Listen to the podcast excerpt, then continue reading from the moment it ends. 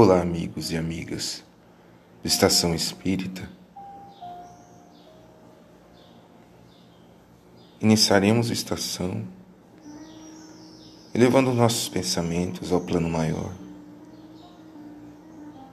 pedindo ao nosso Senhor Jesus Cristo a bênção a todos os nossos familiares encarnados e desencarnados aos nossos amigos,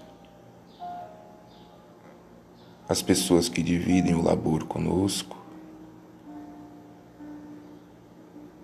que a Sua luz divina, Senhor Jesus, possa envolver a todos nós, hoje e sempre. Assim seja.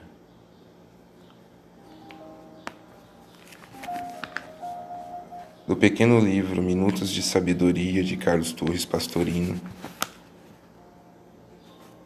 faremos a leitura da seguinte mensagem.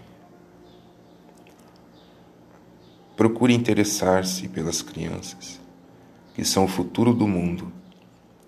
Cuide delas com amor e não com indiferença. Quantos cárceres estão cheios por falta de carinho nos lares? Não se esqueça de que o criminoso mais cruel foi, um dia, uma criança pura e inocente, como todas as outras. Cuide das crianças com desvelo e carinho, e terá preparado um futuro feliz para a humanidade. Mensagem importante para que cuidemos de nossas crianças, plantando nelas a semente da esperança, do amor ao próximo, da caridade e da humildade. Crianças são pequenas sementes que se tornarão árvores frondosas, produzirão frutos, que auxiliemos esse processo de crescimento natural de todos os seres. Que possamos colaborar para edificar esse caminho de luz na vida de nossas crianças.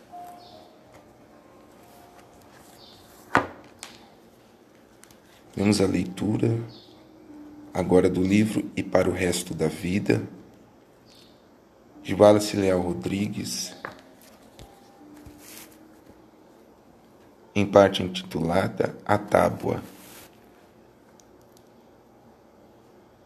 Quando menino, eu era traquinas, rabugento, respondia tudo o que me dissessem e não contribuía absolutamente para que nossa casa fosse um paraíso.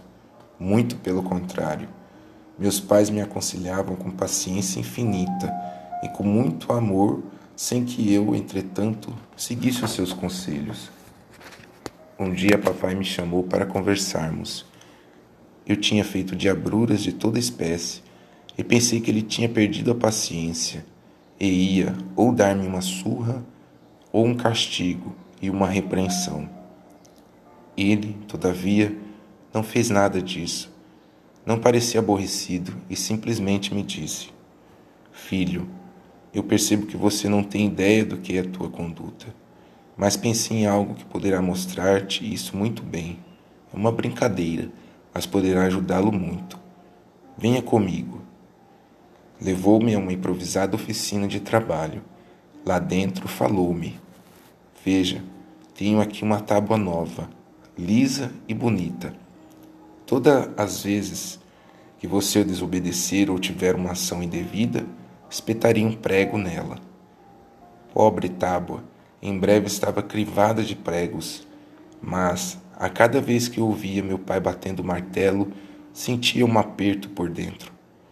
Não era só a perda daquela tábua tão bonita, aquilo era também uma humilhação que eu mesmo me infligia. Até que um dia, quando já havia pouco espaço para outros pregos, eu me compadeci da tábua e desejei, de todo o coração, vê-la nova, bonita e polida como era. Fui correndo fazer essa confissão ao meu pai, e ele, fingindo ter pensado um pouco, me disse: podemos tentar uma coisa. De cada vez que você se portar bem, em qualquer situação, eu arranco um prego. Vamos experimentar. Os pregos foram desaparecendo, até que, ao fim de certo tempo, não havia nenhum. Mas não fiquei contente. É que reparei que a tábua, embora não tivesse pregos, guardava as marcas deles. Discuti isso com meu pai, que me respondeu: É verdade, meu filho, os pregos desapareceram, porém as marcas nunca poderão ser apagadas. Acontece o mesmo com o nosso coração. Cada má ação que praticamos deixa nele uma feia marca. E mesmo que deixarmos de cometer a falta, a marca fica ali. É a culpa. Nunca mais me esqueci daqueles pregos e da tábua lisa e polida cuja beleza foi inapelavelmente destruída, e passei a tomar muito cuidado para que a sensação da culpa não marcasse daquela forma o meu coração. Essa experiência me fez pensar muito. Eu estou certo de que uma vida digna e bem vivida poderá levar um coração, até o fim, a se manter livre de qualquer prego e das marcas consequentes. Teu filhinho, tenro e puro, de face rosa e louçã, será homem no futuro e vai ser pai amanhã. João de Deus. Essa passagem linda do livro para o resto da vida, que eu fiz a primeira leitura quando tinha pouca idade, menos de 10 anos. E ao ouvir essa história, muito nos impressiona. A tábua, o prego, as marcas deixadas, essas lições dadas em tenra idade faz com que pensemos em nossa tábua a maneira como colocamos cada prego nessa tábua, a culpa. E podemos ver que a cada boa ação, que a cada pensamento no bem, na caridade, na humildade, faz com que esses pregos sejam retirados de nossa tábua um a um. com a graça do nosso Senhor Jesus Cristo, podemos ter uma nova oportunidade para conservarmos nossa tábua, bela, sem marcas.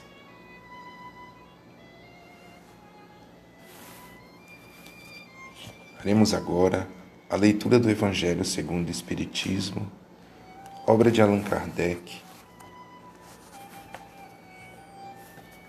a afabilidade e a doçura. Lázaro, Paris, 1861. A benevolência para com os semelhantes, fruto do amor ao próximo, produz a afabilidade e a doçura, que são a sua manifestação. Entretanto, nem sempre se deve fiar nas aparências, pois a educação e o traquejo do mundo podem dar o verniz dessas qualidades. Quantos há cuja ferida, bonomia, é apenas uma máscara para uso externo. Uma roupagem cujo corte bem calculado disfarça as deformidades ocultas. O mundo está cheio de pessoas que trazem o um sorriso nos lábios e o veneno no coração, que são doces, contanto que ninguém as moleste, mas que mordem a menor contrariedade, cuja língua doirada, quando falam face a face, se transforma em dardo, dardo venenoso quando falam por trás. A essa classe pertence ainda esses homens que são benignos fora de casa, mas tiranos domésticos, que fazem a família e os subordinados suportarem o peso do seu orgulho e do seu despotismo, como para compensar o constrangimento a que se submetem lá fora, não ousando impor sua autoridade aos estranhos que os colocariam no seu lugar Querem pelo menos ser temidos pelos que não podem resistir-lhes. Sua vaidade se satisfaz com o poderem dizer: Aqui eu mando e sou obedecido, sem pensar que poderiam acrescentar com mais razão: E sou detestado. Não basta que os lábios destinem leite e mel, pois se o coração nada tem com isso, trata-se de hipocrisia. Aquele cuja afabilidade e doçura não são fingidas jamais se desmente. É o mesmo para o mundo ou na intimidade. E sabe que se pode enganar os homens pelas aparências, não pode enganar a Deus.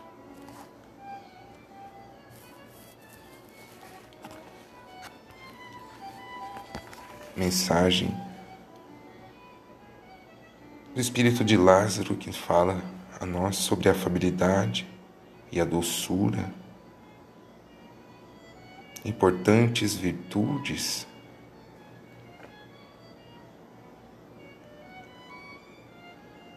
A maneira como regarmos essas plantinhas, essas sementes, inicialmente no lar doméstico, encaminhando esses pequenos frutos para o crescimento moral, o crescimento intelectual. Desses pequenos frutos são nossas crianças. O quanto pode ser mudada a ordem das coisas atuais com o trabalho firme na educação de nossas crianças na transmissão dos valores, do respeito ao próximo, de fazer aquilo que gostaríamos que fosse feito conosco mesmo. Aos nossos irmãos, na construção de um mundo de amor e de paz. Que esses novos operários do amor e da paz possam receber em seu lar a formação necessária para serem homens e mulheres de bem. Para encerrar a estação, farei a leitura do poema intitulado Nova Abolição, contido no livro Parnaso do Além Túmulo de Chico Xavier.